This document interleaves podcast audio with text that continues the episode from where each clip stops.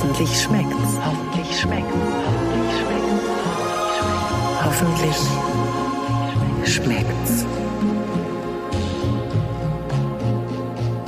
Hier sind Katharina Theule und Jörg Thaddeus und wir freuen uns, dass wir heute wieder über das gute Essen sprechen können, über Essen, das man selber macht, über Essen, das man bei anderen Leuten sehr mochte, über Essen, das misslingt und Essen, äh, Katharina, wo man sich an den aller, allerbesten orientiert. Weil wir müssen ja immer wieder betonen, wir sind Amateure, wir sind ambitionierte Ama Amateure, wir sind bis zur Verspanntheit ehrgeizig, dass es in der Küche klappt, aber es läuft nicht immer und deswegen hast du jetzt mal gesagt, ich nehme mir einen der größten vor. Ja, ja, ja. Es ist, es ist der, der König der Köche. So hat er sich selbst bezeichnet. Also, ich sag mal so, Understatement war jetzt nicht so sein Ding. Paul Bocuse. Ich habe mir sogar sein Kochbuch gekauft, gebraucht. Wenn dein Buch rauskommt am 5. April, werde ich es mir natürlich ganz neu kaufen. Aber das hier habe ich gebraucht gekauft. Das ist so alt wie ich, Jahrgang 81, so ein bisschen vergilbt. Oh, und aber wir müssen noch mal dazu sagen, wenn mein Buch rauskommt, nicht, dass Leute enttäuscht sind, da stehen überhaupt keine Rezepte drin. Es ist auch, auch keine äh, Bilder. Es, ist, es gibt keine Bilder, es ist einfach nur ein Roman. Aber es kann jetzt schon jeder in die Buchhandlung seines Vertrauens rennen und das Buch schon mal vorbestellen, Steinhammer. Das wäre fantastisch, das ja. wäre fantastisch. Wobei vielleicht könnte ich daraus auch ein, ein Gericht, also zum Jubeltag machen, wenn es dann endlich rauskommt. Aber jetzt zurück zu dem großen Meister, der 1981 kommt mir so wahnsinnig ja, sag's vor. ruhig. Ach so, nah, Nah vor. Ich dachte, du wolltest so vorkriegsmäßig. Nein, weil, weil, weil ich meine, als als ich geboren wurde, da haben die Leute noch nicht mal Schlaghosen angehabt. Die Schlaghosen kamen dann erst. Und 1981, das ist fünf Jahre vor meinem Abitur. Danke, dass du nochmal betonst, wie weit wir altersmäßig auseinander sind. Das ist ein unüberbrückbarer Altersunterschied. Es war 19 Alle haben's Jahre vor gehört. meinem Abitur. Abi 20, Doppel Null, schalala. Ja, für, für alle, die jetzt anfangen zu rechnen, ich bin natürlich hochbegabt und habe mit elf Abitur gemacht. Genau, genau, zwei, zwei, zwei Jahre nachdem ich abgestillt wurde, direkt Abitur. genau. Und dann das äh, Magisterstudium in Altgriechisch. Nein, das Wichtige ist, dass man, die richtigen Angeber studieren mehrere Sachen zu Ende nebeneinander. Also meinetwegen Jura und, und Arabisch. Ich habe letztens jemanden kennengelernt, der hat zwei Doktortitel. Der hat zweimal, ich glaube, Medizin studiert, aber zwei völlig verschiedene Richtungen. Und der ist auch erst Anfang oder Mitte 30. Ich mich gefragt, wie macht er das? Ich kann überhaupt gar keinen Bock zu, so lange zu Ja, aber studieren. da habe ich von einem äh, tollen Amerikaner, den ich kennen durfte, äh, der hat gesagt, wenn man auf Leute neidisch ist und man kann das sowieso nicht erreichen, was die erreicht haben oder was die besitzen, dann sollte man äh, immer den, den, denjenigen fragen, und? Sind Sie glücklich? Also macht das diesen jungen Mann glücklich, dass er zwei Doktortitel? Das ist doch die Frage, weil wir beide wissen doch. Ich habe jetzt von meinem Neffen äh, Tom mich nochmal aufklären lassen darüber, was ein Taxiteller ist. Und als er mir, mich darüber aufgeklärt hat, da war ich schon alleine von dem Gedanken glücklich. Ein Taxiteller ist Gyros äh, mit Currywurst, Pommes und Tzatziki. Du, mein Sohn hat letzte Tage den Berufswunsch geäußert, Dönermann zu werden. Also, Ja, ich habe ihm nur äh, gesagt, kann man dass, ihn nicht verstehen. Ja. Ja, ich habe ihm nur gesagt, seine Vorstellung, dass er dann auch den ganzen Tag Döner isst, das wird nicht ganz so laufen. Aber gut.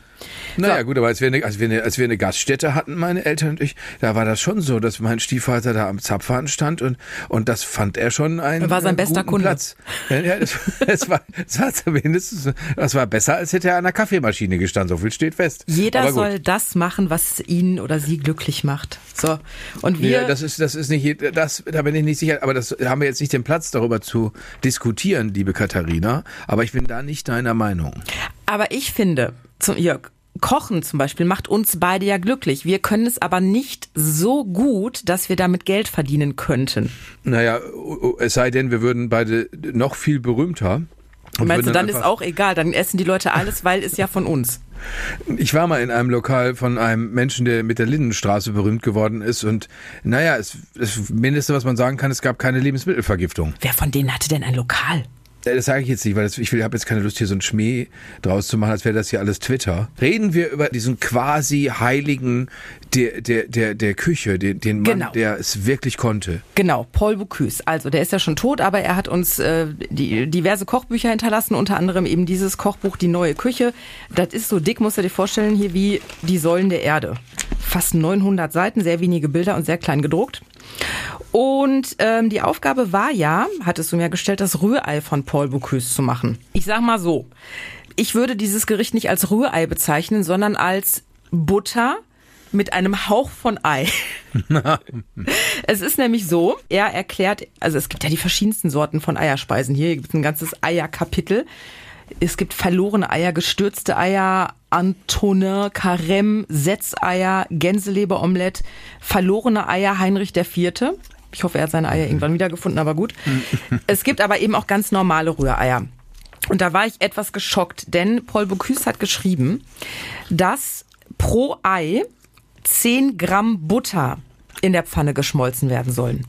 Oh. Ich habe jetzt mal fünf Eier gemacht und habe dann 50 Gramm Butter vorher abgemessen. Das war so ein Block. Und als ich den in die Pfanne getan habe, habe ich schon gedacht, so, ach du meine Güte. Und dann habe ich halt diese fünf Eier ne, mit der Gabel so verquirlt. Salz und Pfeffer sollte da rein. Und dann, ganz wichtig, hat er geschrieben, nicht Vollgas geben am Herz, sondern bei mittlerer Hitze. Und dann habe ich das flüssige Ei in diese geschmolzene Butter gegeben. Das Ei schwamm dann in diesem Fett und ich stand davor und habe gedacht, möchte ich das wirklich essen? Ich war mir nicht ganz so sicher. Es sah äh, schon ein bisschen gewöhnungsbedürftig aus. Ne? Und dann sollte man das bei, bei mittlerer Hitze immer rühren, nicht einfach stocken lassen, sondern rühren, rühren, rühren, weil die Konsistenz soll cremig sein, hat Herr Bocuse gesagt. Ah, ja. Das habe ich gemacht. Am Ende soll pro Ei nochmal ein Nüsschen Butter draufgesetzt werden. ich, ich ein dann, Nüsschen. Ja, ein, ein Nüsschen, Nüsschen, so steht's hier. Ich habe dann gedacht, komm, jetzt ist auch egal. Jetzt ist es auch egal. Und dann habe ich das da drauf gemacht und ich merkte schon beim Rühren, dass die Konsistenz ganz anders war als wir das sonst so beim, beim Rührei gewohnt sind. Also machst du, wenn du, wenn du Rührei machst, machst du das in der Pfanne mit Butter auch oder manche geben da ja Öl zu? Wie machst du dein Rührei? Ich mache es am liebsten mit Butter und ich habe die Sorge, die Paul Bocuse beschrieben hat, nämlich, äh, dass es zu fest wird, weil ich weiß, wenn es fest ist, dann weiß ich, ich habe jetzt schon versagt. Also dann gibt es natürlich immer noch Leute, die sich jetzt nicht so intensiv mit, mit Kochen und Essen beschäftigen, die essen das trotzdem und sagen, ist doch lecker. Aber äh, ich, mag, ich, ich ärgere mich dann in mich hinein. Andererseits gibt es in äh, Hotels oft an den Buffets dieses Rührei aus, der, aus dem Tetrapack. Mhm dieses Schüttrührei, weil die keine Lust haben, die ganzen Eier aufzuschlagen. Und, und so flüssig, wie auf diese unangenehme Art und Weise flüssig wie das ist, möchte ich es auch nicht haben. Nee. Und ich glaube tatsächlich, dass die Butter der Trick an der ganzen Sache ist. Ja. Also um es mal vorwegzunehmen, ich glaube, ich werde mein Rührei nie wieder anders essen. Im es Ernst? war im Ernst. Es war nämlich so, dass ähm, ich vorher, ich habe das auch vorher gegoogelt, das Rezept, dann habe ich Bilder gesehen, Rührei à la Paul Bocuse, da waren Bilder bei. Da habe ich erst gedacht, okay, das sieht aus wie Hirnmasse, das möchte ich nicht essen. Und dann habe ich aber dieses Rührei gemacht, erstmal mit diesem Riesenblock Butter, mit dem Ei, Salz, Pfeffer und dann nochmal Nüsschen Butter dazu. Habe ich just vorhin zum Mittagessen gemacht. Und die Konsistenz war wirklich cremig. Es war wie eine Creme, also nicht so bröckchenhaft, sondern ganz schlonzig feucht und der Geschmack war so intensiv und es, ich habe dann die, in der Familie gefragt, so sagt mal, wie schmeckt's euch, ganz ehrlich. Der ganz kleine Mitbewohner hat gesagt, es ist einfach nur köstlich. Der etwas größere Mitbewohner hat auf Ketchup verzichtet. Das ist ein oh. Riesenkompliment. Und der Mann sagte, ich bin dann jetzt auch satt. Ich brauche kein Brötchen mehr. es war ganz hervorragend. Also da mhm. darfst du jetzt wirklich nicht an Kalorien oder irgendwas denken. Es ist einfach ein Genuss. Und ich fühle mich auch gerade so gefüllt. Ich brauche, glaube ich, heute auch gar nichts mehr essen. Wenn ich das sage, heißt das schon viel. Oder ihr probiert es einfach mal aus, dass dein dass dein Sohn vielleicht doch nochmal überlegt mit dem, dass er heute schon ein bisschen Döner probiert. In der Garage schon mal so ein bisschen was auf so einem Drehspieß grillen. Äh, ich finde aber äh, die Butter, äh, ich hatte dir das glaube ich schon erzählt, Katharina, der äh, in dem Kochbuch von Gérard Depardieu beginnt, jedes Rezept mit nehmen Sie ein halbes Pfund Butter. Ja. Und, und dann machen Sie den ganzen Rest. Butter ist was Fantastisches. Also das, das muss man einfach mal sagen.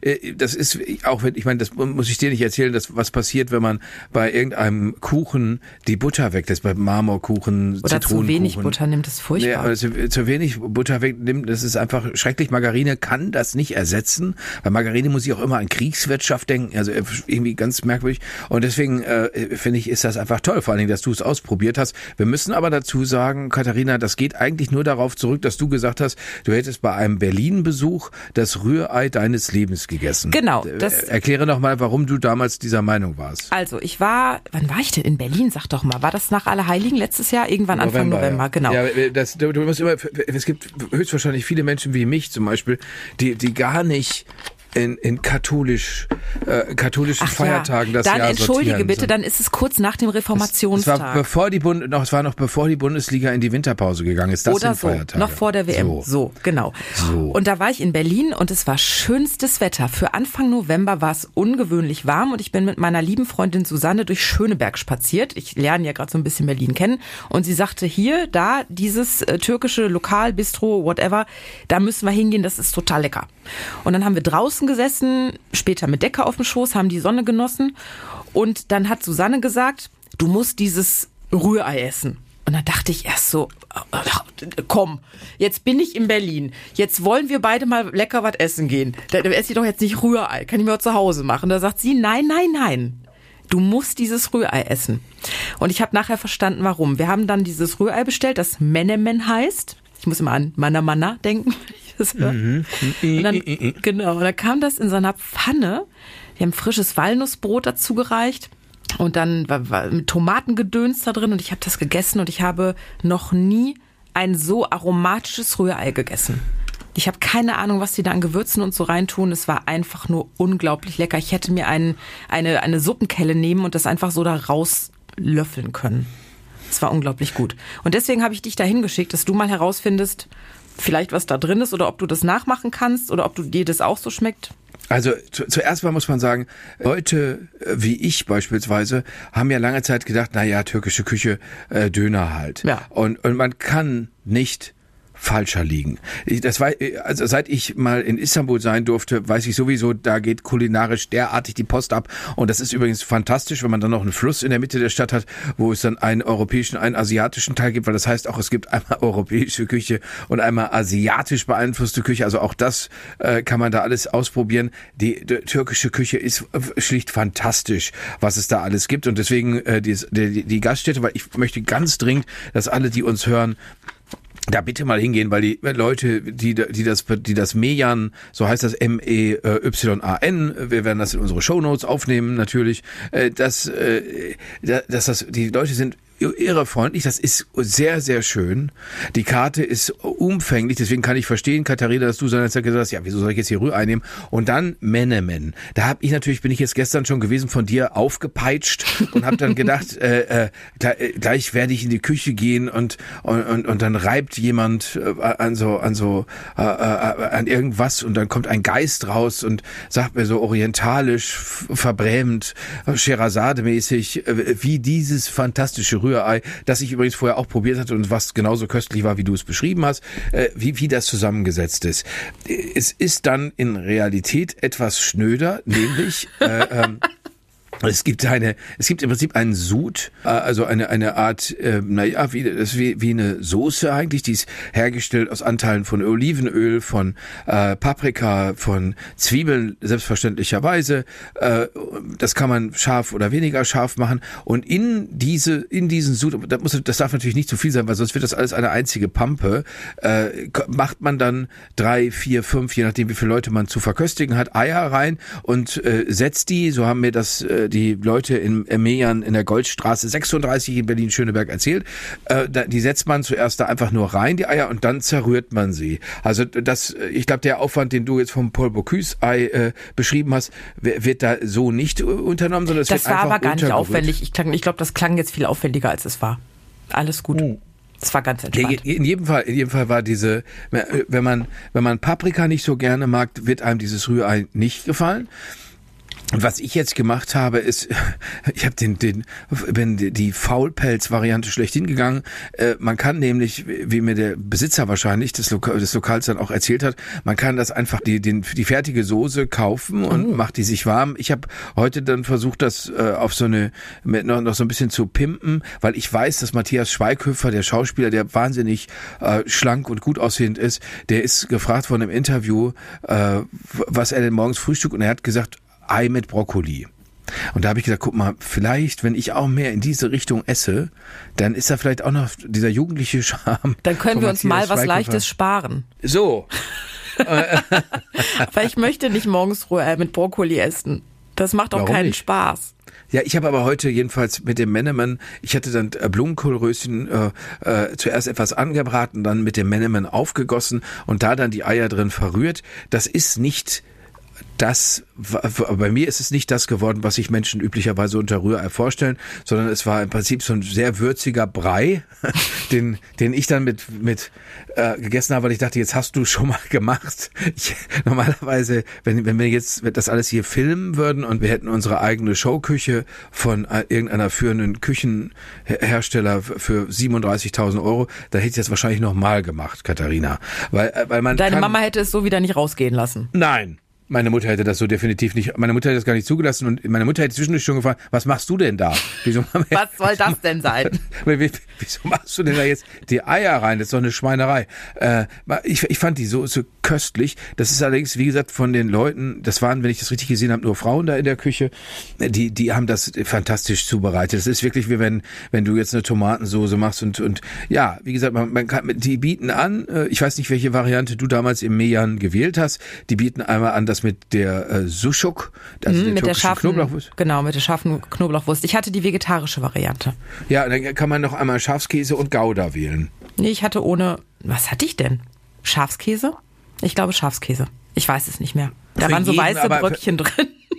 Für, ja, sehr schöne Beschreibung. Mhm. Für jeden, der das nicht glaubt oder für jeden, der denkt, die können ja viel erzählen, äh, was den, den, den Reichtum der türkischen Küche angeht, da reicht es, selbst wenn man jetzt überhaupt keinen Hunger hat, äh, übrigens der Tee auch sehr, sehr lecker, man geht, äh, muss nur einmal reingehen in das Meeren, dann sieht man schon, das ist sehr, sehr geschmackvoll, kleine Fliesen und so, aber vor allen Dingen gibt es da eine, eine Auslage mit unterschiedlichen fertigen kleinen Sachen, wie diesen sowohl vegetarisch als auch nicht vegetarisch gefüllten Wein Weinblättern, diese unglaublich vielen Cremes. Äh, Wie heißt das denn wohl auf Türkisch so Tapas? Also türkische Tapas ja eigentlich waren das. Ja, ne? Tapas ist ja ein türkisches ja. Wort im Großen und Ganzen.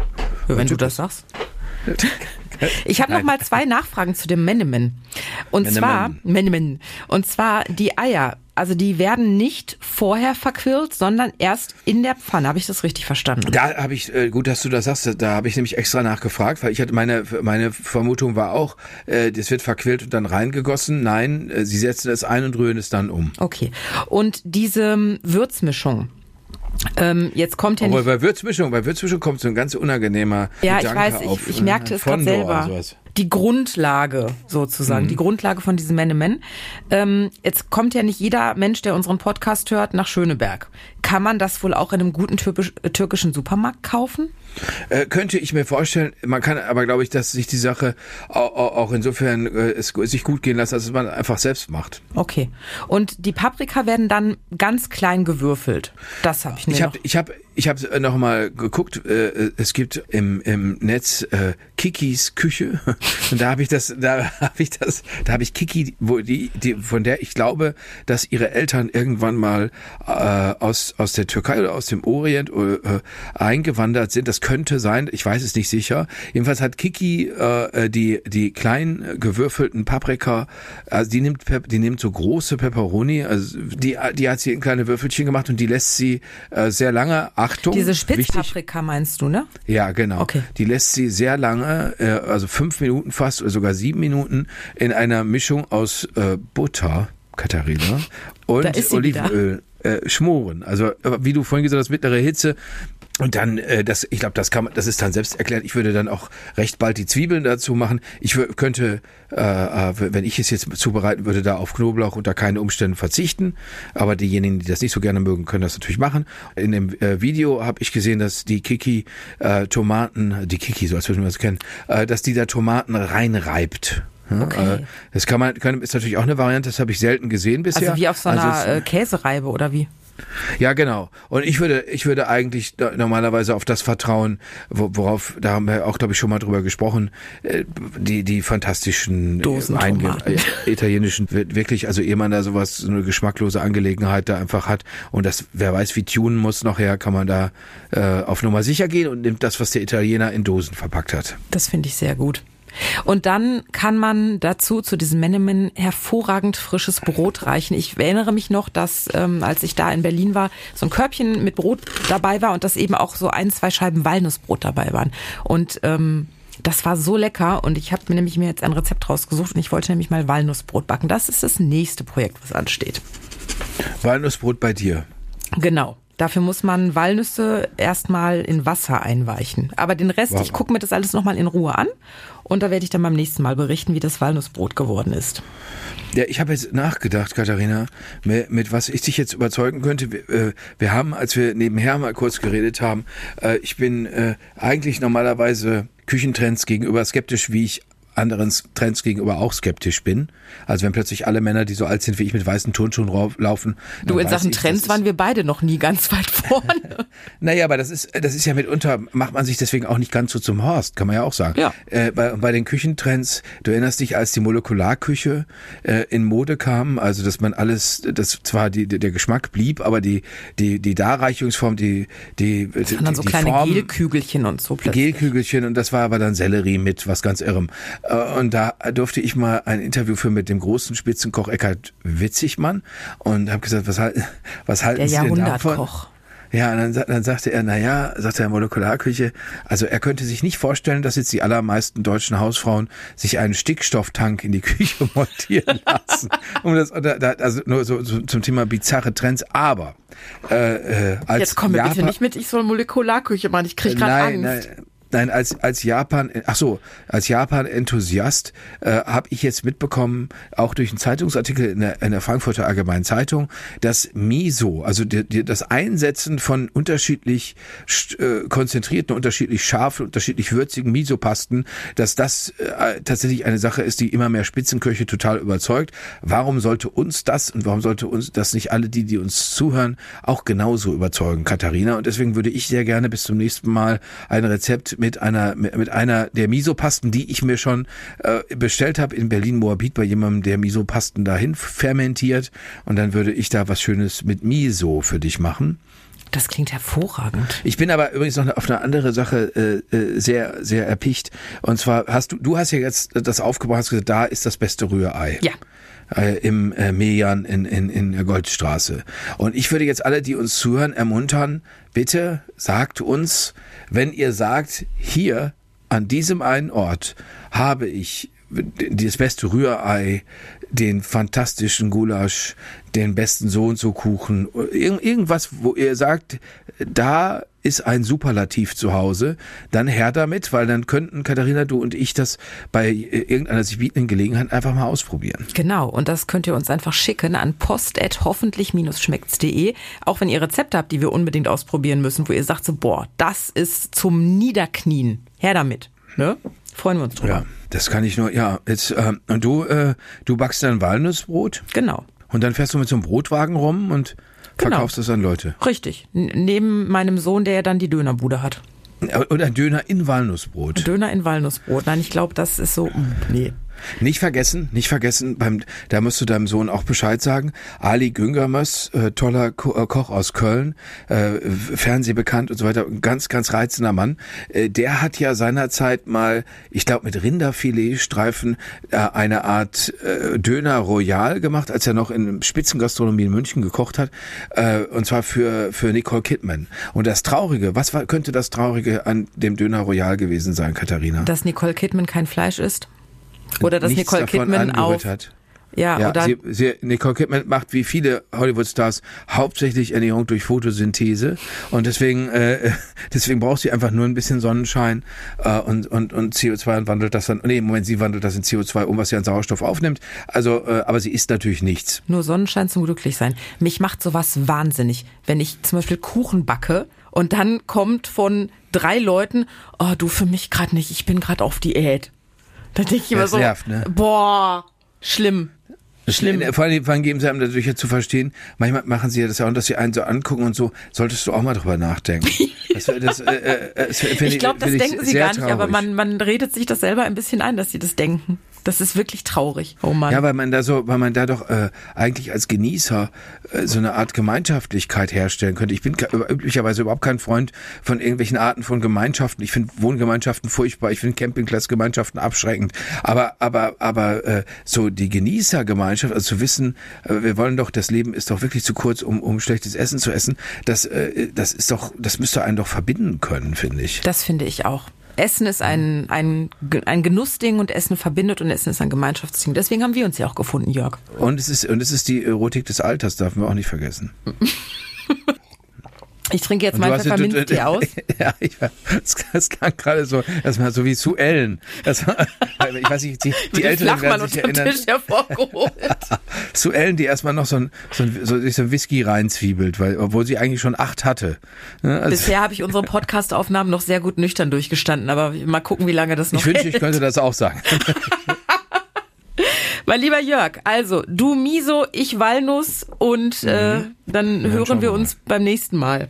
Das tun wir, Katharina. Lass es dir ganz gut gehen und allen vielen Dank, die uns zugehört haben. Hoffentlich schmeckt's.